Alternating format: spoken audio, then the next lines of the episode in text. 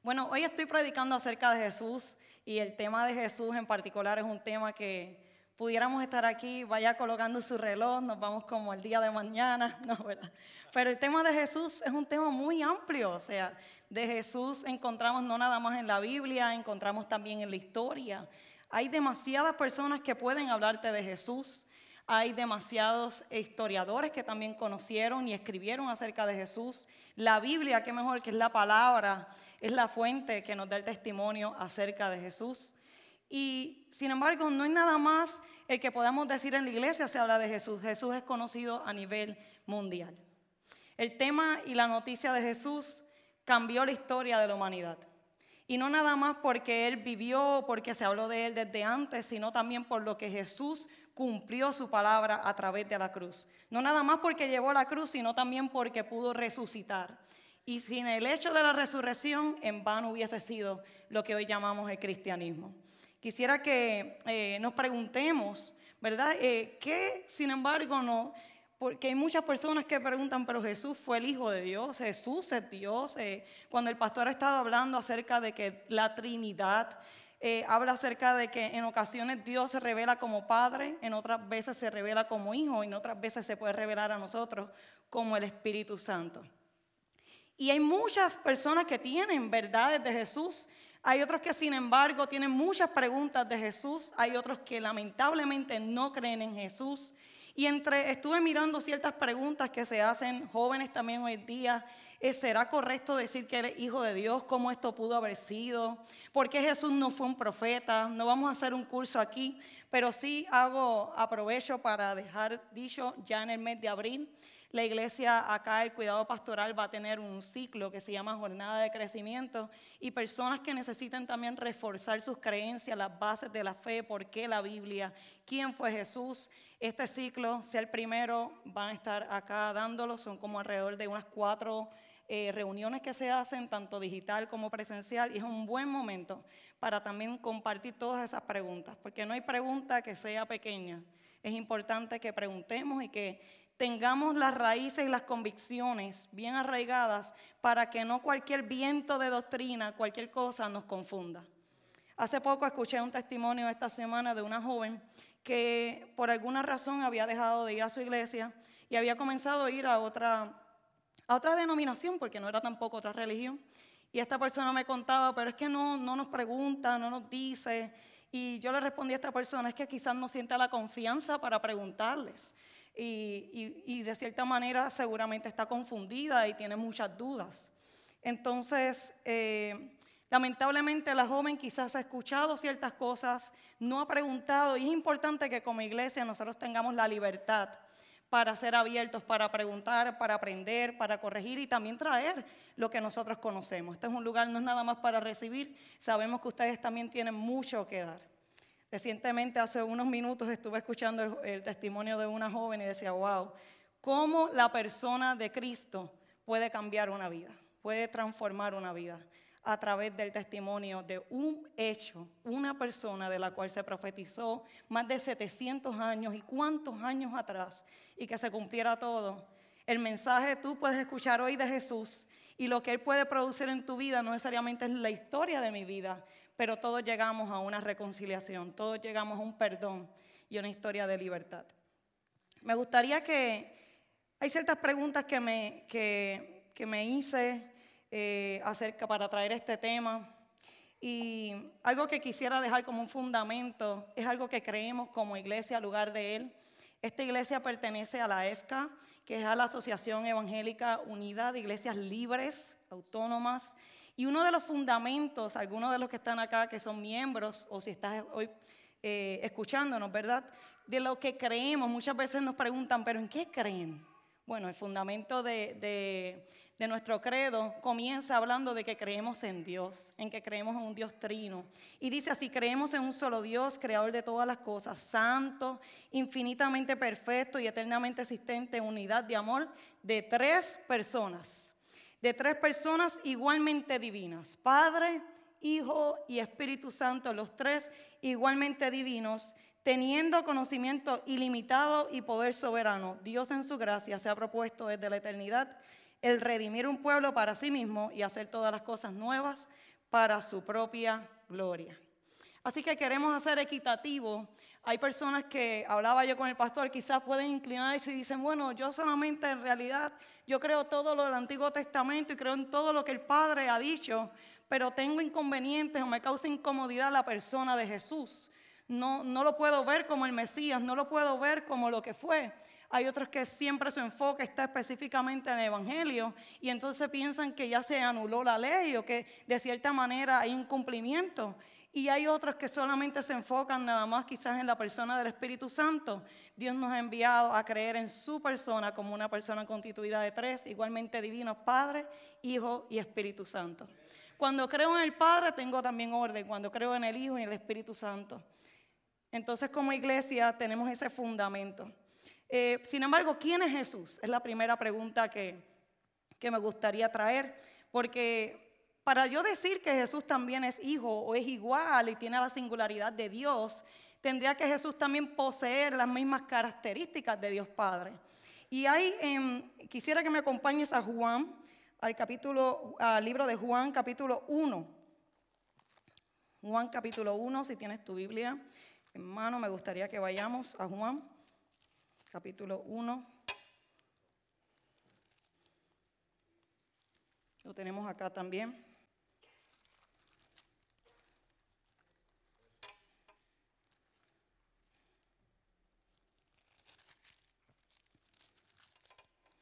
Y dice así, en el principio ya existía ¿qué? El verbo. Y el verbo estaba con... Y el verbo era quién? Dios. Él estaba con Dios ¿dónde? En el principio. Por medio de Él todas las cosas fueron creadas. Sin Él nada de lo creado llegó a existir. En este momento está hablando acerca del verbo. Y ese verbo nos dice que estaba con Dios. El verbo era Dios y él estaba con Dios desde el principio. Jesús comienza, a, aquí vemos más adelante, vamos a ver en la palabra, Jesús empieza a llamarse de cierta manera, donde muchas ocasiones ofendió con su verdad a los judíos y al pueblo que tenía alrededor de él, en particular el sistema fariseo, al comunicar la verdad que él tenía y lo que él sabía acerca de sí mismo. Por medio de él todas las cosas fueron creadas y sin él nada de lo creado llegó a existir. Más adelante en Juan 1.14 lo vemos más explícito. Este mismo, si puedes más adelante, el versículo 14 dice, y el verbo se hizo hombre y habitó entre nosotros y hemos contemplado su gloria, la gloria que corresponde al unigénito del Padre, lleno de gracia y de verdad. Dios encarnado, Dios se hizo hombre, tomando forma de siervo una condición humana, pero siendo Dios. Entonces nosotros creemos que Jesucristo es Dios encarnado. En nuestro, en nuestro statement of faith, en nuestra declaración de fe, nosotros creemos que Jesucristo es Dios encarnado, completamente Dios y completamente hombre. Una persona con dos naturalezas. Jesús, el Mesías que fue prometido a Israel, fue concebido a través del Espíritu Santo, a través de María, la Virgen, vivió una vida sin pecado fue crucificado bajo Poncio Pilato, resucitó al tercer día entre los muertos, ascendió al cielo y está sentado a la diestra del Padre como nuestro intercesor y sumo sacerdote. ¿Cuántos dicen amén por eso? Aquí tenemos que tener raíces claras y convicciones de en quién creemos. Ahora, aunque la Biblia nos, nos, habla, ¿verdad?, acerca, y diferentes fuentes nos hablan acerca de Jesús, veamos entonces qué dijo Jesús de sí mismo. ¿Qué dijo Jesús de sí mismo? Es una de las primeras preguntas que quiero traer en este mensaje. En este mensaje quiero escuchar qué dijo Jesús de sí mismo y qué otros también dijeron de Jesús. Y una tercera pregunta que quiero también hacer al final. Jesús en Juan 10:30, en este mismo, el mismo libro de Juan, hizo una declaración y dijo, el Padre y yo, uno somos. Comenzó Jesús a llamarse yo soy uno con el Padre entre el Padre y yo no hay una diferencia, sino que yo tengo la semejanza de mi Padre. Y esta, esta en particular, esta oración de cuando él dijo, el Padre y yo solo uno somos, eh, comenzó a causar ante los que lo escuchaban y no estaban de acuerdo, ya escuchaban y conocían de la escritura y de la ley de Moisés, había mucha incomodidad. Pero hay una escena en, en el libro de Juan también, vamos a ir capítulo 8, por favor, Juan capítulo 8 donde ahora Jesús afirma ser Dios a través de una declaración. Eh, en la ley de Moisés, cuando una persona afirmaba ser Dios, eh, se le conocía como blasfemia, comete blasfemia, y la sentencia para esa persona era la muerte. Entonces veamos un momento Juan, el capítulo 8 de Juan, el versículo 56, por favor. El versículo 56 Jesús acá se encuentra en una declaración, dice así desde el 48, está hablando con judíos, entra una, básicamente comienzan a interrogarlo, comienzan a, a juzgarlo. Y en el verso 56 dice así, Abraham, el padre de ustedes, se regocijó al pensar que vería mi día y lo vio y se alegró. ¿Cuántos años hace de que Abraham había pasado la historia de Abraham? Entonces, esto fue muy ofensivo para los judíos y ellos le dijeron, pero ni los 50 años llegas, le dijeron los judíos. ¿Y has visto a Abraham? Ciertamente les aseguro que antes de que Abraham naciera, yo soy. En particular esa afirmación yo soy, no dijo yo era, sino yo soy, está hablando de un Dios eterno que continúa siendo. Pero esto inmediatamente remontó a Éxodo 3:14, cuando Dios le reveló a Moisés, ¿y con quién dirá que va conmigo? Con yo soy el que soy. Estaba diciendo, se estaba aseverando, refiriendo a Yahvé, un nombre con el que había mucho cuidado para poder mencionar. Entonces, en ese momento, más adelante, en el verso 59, dice que los judíos comenzaron a arrojar, eh, tomaron piedras para arrojárselas, pero Jesús salió. Entonces, esto era la manera en la que Jesús se comportaba sabiendo muy claro cuál era y es su identidad como hijo de Dios y como Dios mismo. Sin embargo, ¿qué dijeron otros de Jesús? Esa es otra pregunta, porque no nada más lo que Jesús decía de sí mismo, es importante también nuestro testimonio, no nada más lo que yo puedo decir de mí misma, sino lo que otros también dicen de mí. Porque hubo profecías cumplidas desde más de 700 años, entre ellas Isaías, muchas escrituras en el Antiguo Testamento que comenzaron a arrojar todo lo que iba a acontecer desde el principio.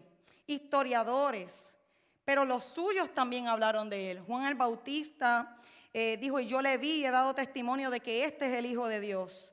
Marta dijo, sí Señor, yo he creído que tú eres el Cristo, el Hijo de Dios.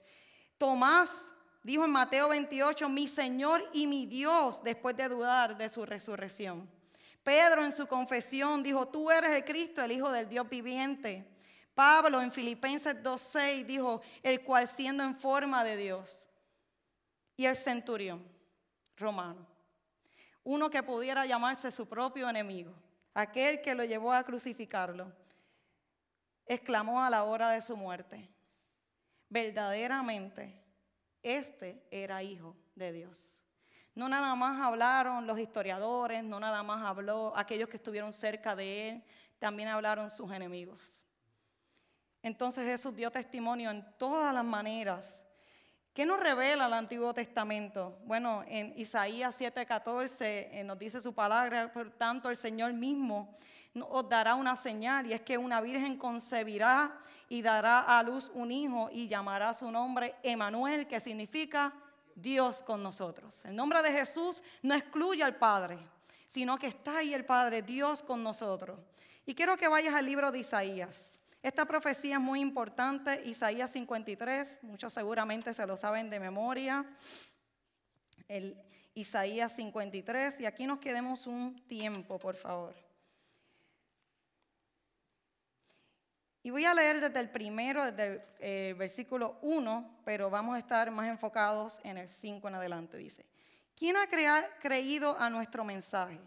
¿Y a quién se le ha revelado el poder del Señor? Creció en su presencia como vástago tierno, como un retoño, como raíz de tierra seca. No había en él belleza ni majestad alguna. Su aspecto no era atractivo y nada en su apariencia lo hacía deseable. Despreciado y rechazado por los hombres, varón de dolores, hecho para el sufrimiento.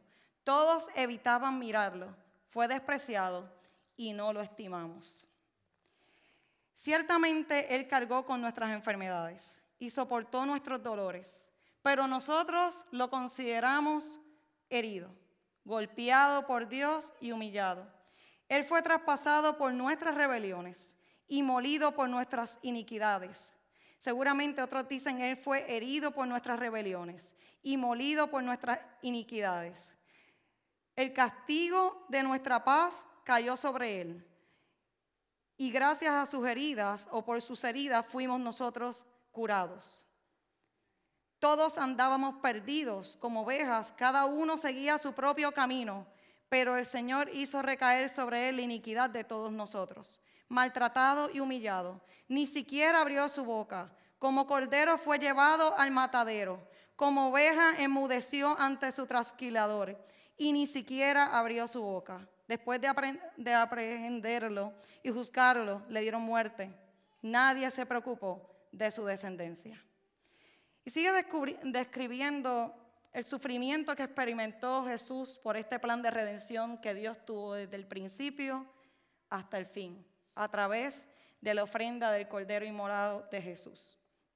Quisiera ir al versículo 5, porque dice en el versículo, en el versículo 5 eh, que Él fue traspasado, Él fue herido por nuestras rebeliones. ¿Por quién Jesús fue herido? Por nosotros, por nuestras rebeliones, por nuestras transgresiones. Solamente a través de la obra salvadora de Jesucristo es que nosotros podemos ser rescatados, reconciliados y renovados en Él. Nosotros tenemos salvación en Jesús. El principio y, algo que quisiera conservar es que sepamos que la persona de Dios a través de su Hijo vino solamente para traer salvación, restauración y redención a esta humanidad.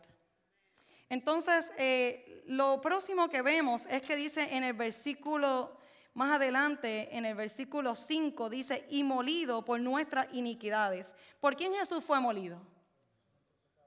Por nuestros pecados. Hace no tanto estaba reunida y fue un poco jocoso, que estaba usando, estábamos describiendo diferentes cosas y, en un momento yo dije, wow, molido, triturado, y se escuchan palabras bien fuertes. Pero qué escena más gráfica que diga que fue molido, qué comparación por nuestros pecados. Porque para nosotros el moler es algo donde no queda nada, por nuestros pecados. Nosotros tenemos perdón, Jesús. Nosotros tenemos perdón en Jesús. Ahora, ¿por qué Jesús fue castigado? Porque este mismo texto en el verso 5 también dice, ¿por quién fue castigado? Por nuestra paz. Él fue castigado por nuestra paz para que tú y yo tuviéramos paz en el día de hoy. La pregunta es, ¿por qué no tenemos paz? Si ya Él pagó por ella en la cruz, ya Él sufrió por ella, ya Él fue condenado por ella, Él fue castigado por ella.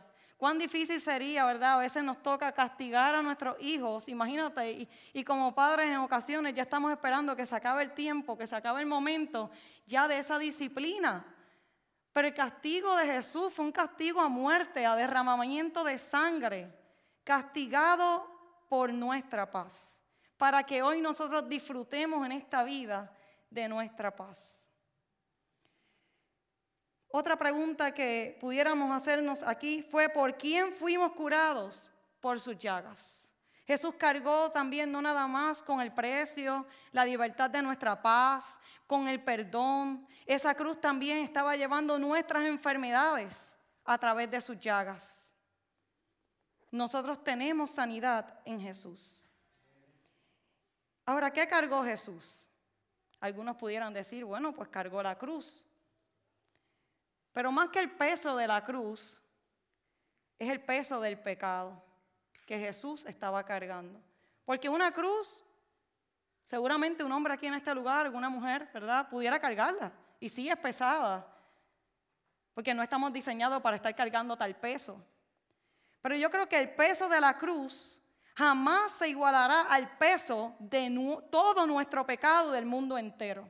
Aún por los que todavía no conocen de Él, Jesús cargó por su peso. Entonces, sin embargo, cuando Jesús nos habla acerca de qué significa ser un discípulo, lo estuve trayendo acá, Él dijo que necesitamos tomar su cruz y seguirlo. Y alguien pudiera preguntarse, pero ¿por qué yo tengo que tomar la cruz si ya Jesús la tomó por mí? ¿A qué se refiere? A tomar también las aflicciones y el sufrimiento a través de Él. Sin embargo, algo me llevó a pensar que la cruz pesa, ¿verdad? Pero más pesa cargar nuestro pecado. La cruz pesa, el madero pesa, pero más pesa cargar y continuar con nuestro pecado.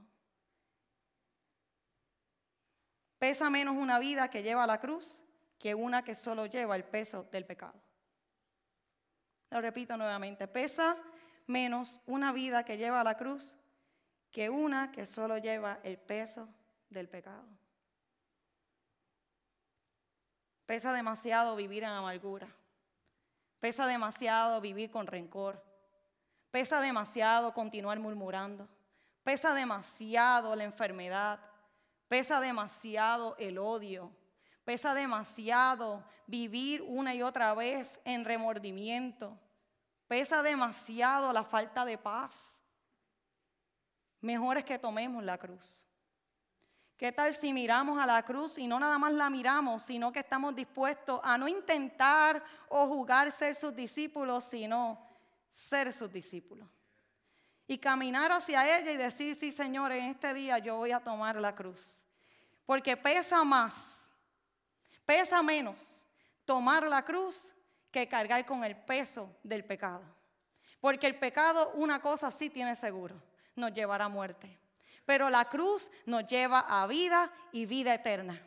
La cruz nos lleva a resurrección. La cruz nos lleva a una eternidad. La cruz nos lleva a libertad. Amén. ¿Qué experimentó Jesús? En Isaías describe que él fue despreciado. En Isaías describe que él fue rechazado. Describe que él fue, eh, sufrió el dolor, el quebranto. Él fue maltratado, él fue humillado, él quedó enmudecido. Él sintió la soledad. Dice que escondimos de él nuestro rostro. Y esto no es algo que solamente ocurre en Isaías 53. Lo que llevamos a pensar es que cuando leemos este texto, esto continúa pasando. Y yo me incluyo, en muchas ocasiones nosotros queremos esconder el rostro del Señor cuando vemos las situaciones difíciles también. Fue un varón de dolores, experimentó angustia, experimentó aflicción, experimentó tortura, menosprecio, enfermedad. Pero sin embargo, ¿qué Jesús nos promete? Él nos promete, nos dejó una promesa. Y esa promesa se encuentra en el capítulo de Juan también. Y dijo en un momento dado, si ustedes me aman, creo que la tienen por acá, si ustedes me aman, obedecerán mis mandamientos y yo le pediré al Padre. Y Él les dará otro consolador para que los acompañe siempre, que es el Espíritu de verdad, a quien el mundo no puede aceptar porque no lo ve ni lo conoce. Pero ustedes sí lo conocen porque vive con ustedes y estará en ustedes. No los voy a dejar huérfanos, volveré a ustedes y dentro de poco el mundo ya no me verá más, pero ustedes sí me verán. Y porque yo vivo, también ustedes vivirán. Le damos gracias al Señor porque gracias a Él nosotros tenemos vida, tenemos libertad, podemos predicar en este lugar sin vergüenza, sin temor, con libertad, con autoridad, con la palabra abierta adorar juntos los unos a los otros. No todos en esta parte del mundo tienen el privilegio de hacer lo que aquí en Estados Unidos nosotros tenemos esta oportunidad. Hay muchos que tienen que son perseguidos, que tienen que hacerlo escondidas, pero nosotros ahí vemos que dice que muchos no ven al consolador, porque no lo ven ni lo conocen. ¿Cómo conocerán? ¿Cómo hablarán sin que nadie les predique? Por eso doy gracias al Señor porque tenemos la oportunidad de predicar su palabra. Y predicar su palabra no tiene que ver nada más con un pastorado, tiene que ver con que nosotros somos los portadores de su gloria. Somos aquellos que anuncian la verdad. Ahora, ¿qué Jesús espera de nosotros? Porque Jesús también espera de nosotros. Jesús espera de nosotros en Efesios 2, el verso 5. Jesús nos deja claro, está claro ¿qué está esperando Jesús de mí? Y antes que coloquen la próxima, quiero leerlo. Pero Dios que es rico en misericordia, por su gran amor con que nos amó, aun estando nosotros muertos en pecados, nos dio vida juntamente con Cristo. Y juntamente con Él nos resucitó y asimismo nos hizo sentar en los lugares celestiales. Con Cristo Jesús. Jesús de nosotros, ¿qué espera?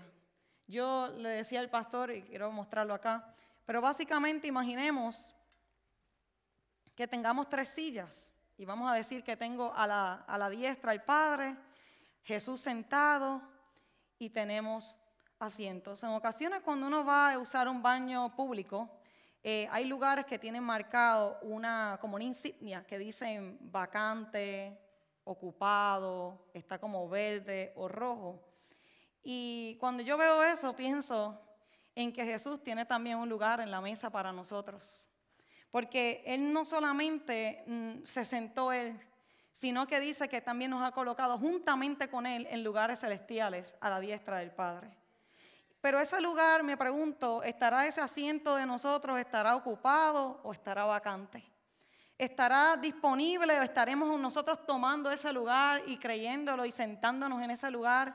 Porque cuando nos sentamos en el lugar que nos corresponde, cuando nosotros ocupamos el lugar espiritual y vemos no lo que ve nuestra realidad física, sino lo que Dios está mirando de nosotros, nosotros comenzamos a decir, la bendición de Dios es la que me enriquece y no añade tristeza con ella. Yo veo en mi vida algo que me está bendiciendo más allá de lo que mis ojos pueden ver. Pero aunque contestamos que Jesús dijo de sí mismo, aunque contestamos que Jesús, eh, que otros dijeron de Jesús, y también estamos viendo en este momento que está esperando de mí Jesús, es que yo ocupe mi asiento, es que yo ocupe mi lugar, es que yo ocupe mi lugar. Pero no nada más el que yo ocupe mi lugar. La pregunta sería, ¿qué yo puedo decir de Jesús? ¿Qué yo puedo decir de Jesús? Jesús habló de él, otros hablaron de él, ¿Qué yo puedo decir de Jesús como el Hijo? ¿Qué yo puedo decir de Jesús? ¿Cuál es mi testimonio? ¿Cuáles son las marcas que yo llevo? ¿Cuál es mi testimonio? ¿Cómo, cómo Cristo ha transformado mi vida? Aquí hay muchos testimonios ocupando hoy un asiento. Pero no se trata nada más de ocupar el asiento físico, sino ocupar el asiento espiritual. En tenerlo ocupado y no vacante. En el Génesis, cuando vino el momento de la desobediencia de Adán y Eva, una maldición para la serpiente, una maldición sobre Adán, sobre Eva. Y es el momento donde Dios le preguntó dónde estaban, voy parafraseando un poco, y el momento en que Dios le da la maldición a la serpiente y a la mujer y a Adán, le dijo que iba a haber enemistad entre ella y la mujer, entre la simiente de ella y la simiente de ella. Y le dijo, esta te herirá en la cabeza. ¿De quién hablaba? Porque llegó un momento en que dijo que habrá enemistad entre tú y la, y la mujer, entre la simiente de ella y la simiente tuya. Y dijo, esta te herirá en la cabeza mas tú, la serpiente, la herirás en el calcañar o en el talón. Dios no se da por vencido. Y Jesús viene a ser una representación donde Dios no es un Dios egoísta, si vamos a decirlo así. Dios es un Dios que piensa y siempre ha tenido amor desde el principio y hasta por la eternidad. Ese momento tal parece una parte como ahí cerrado de la historia del Génesis, pero sin embargo ahí estábamos nosotros. Ahí estaba la iglesia. En esa expresión y en ese castigo, ahí estaba. Y ahí estaba Jesús. Ahí estaba el verbo que desde el principio había estado con Dios desde la creación. Porque cuando Jesús fue a la cruz, no nada más fue lastimado en su talón, en sus manos, en su costado. Todo su cuerpo desfigurado, no tenía atractivo ninguno. Cuando Jesús se encontraba en la cruz, pareció que por un momento la serpiente estaba ganando. Pareció que por un momento el mundo parecía logramos, su propio pueblo lo despreció, su propio pueblo lo llevó a la cruz y pareció que por un momento hubo derrota y por un momento todo pareció como que había sido un cuento. Y un golpe que Jesús recibió, donde fue herido. Pero hubo un golpe más grande cuando el tercer día Cristo resucitó de la cruz del Calvario y en ese golpe, ¿cómo tú matas una serpiente? Por la cabeza. Un golpe que fue más grande y fue el golpe de que Cristo venció en la cruz del Calvario, resucitó al tercer día y el golpe fue a la serpiente de por, para la eternidad. ¿Cuál es el golpe? La iglesia. Tu iglesia. Tú eres hoy qué? El cuerpo. ¿Quién es la cabeza? Cristo. Cristo es la cabeza de la iglesia, su gobierno aquí en la tierra, su palabra, sus promesas, para que nosotros ya no andemos más solos, sino que vivamos bajo lo que Dios quiere, tanto en el cielo como en la tierra. Dios tiene mucho más para nosotros. Dios tiene mucho más porque a través de la cruz es en la cual nosotros hemos tenido el acceso. Me gustaría que te pongas sobre tus pies. Me gustaría también llamar al Ministerio de Adoración, si pudiéramos adorar juntos. Mientras escuchaba la, la, alabanza que decía, perfecta fue esa cruz, la que me dio el acceso. Esa cruz nos dio acceso a través también de su sangre, su cuerpo y su sangre. Hace un momento tomamos la cena del Señor y podemos recordar ese momento que hacemos memoria de Él. Aquel que la tomó seguramente ahora mismo tienes adentro de ti una memoria de Cristo. Una obra redentora que sigue en acción. Quiero que cierre tus ojos y adoremos al Señor juntos. Gracias, Padre.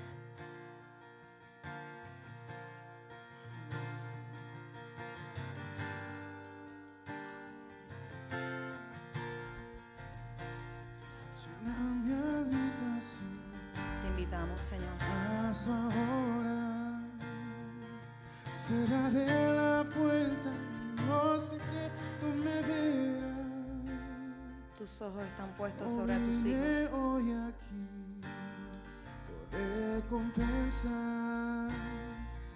Vine por el placer de estar solo en tu presencia. Porque tu amor es incomparable, Dios. No hay lugar que se compare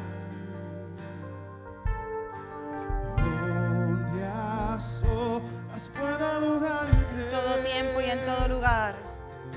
Pues no hay avergonzamos de ti, Señor.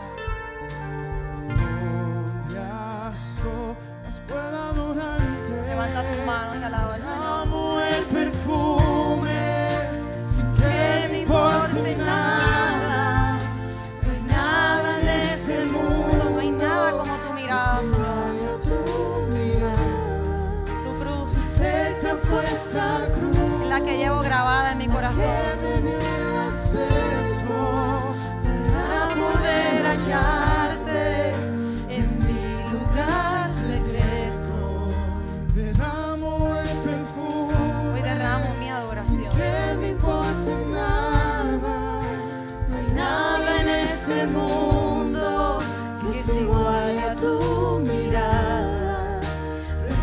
Perfecta fue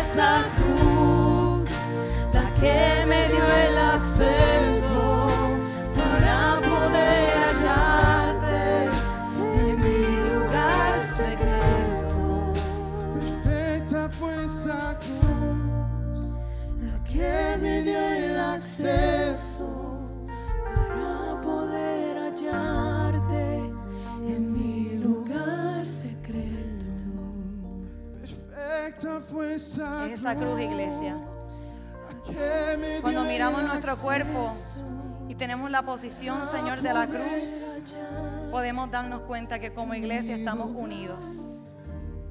Unidos en la posición donde estamos vertical. Unidos en la, precisión, la posición donde llevamos tu humildad, donde llevamos tu amor, donde no hay nada que nos pueda separar. Nadie viene al Padre si no es por mí.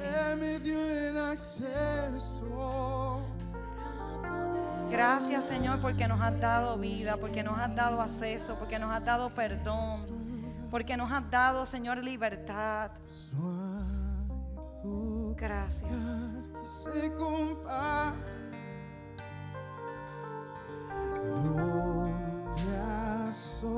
Solas pueda adorarte. No hay lugar que se compare. En esta tarde quisiera invitarte a que si te encuentras en este lugar o nos estás escuchando, dices Señor, yo solo te necesito. me descarrié como oveja, Señor. Miré a otro lado, pero hoy mi corazón recuerda y hace memoria de ti. Quiero regresar al camino, porque tú eres el camino. No quiero vivir una vida más en mentira y en engaño, porque tú eres la verdad. No quiero seguir viviendo muerta en delitos y en pecados. Quiero regresar a ti porque tú eres la resurrección, porque tú eres la vida.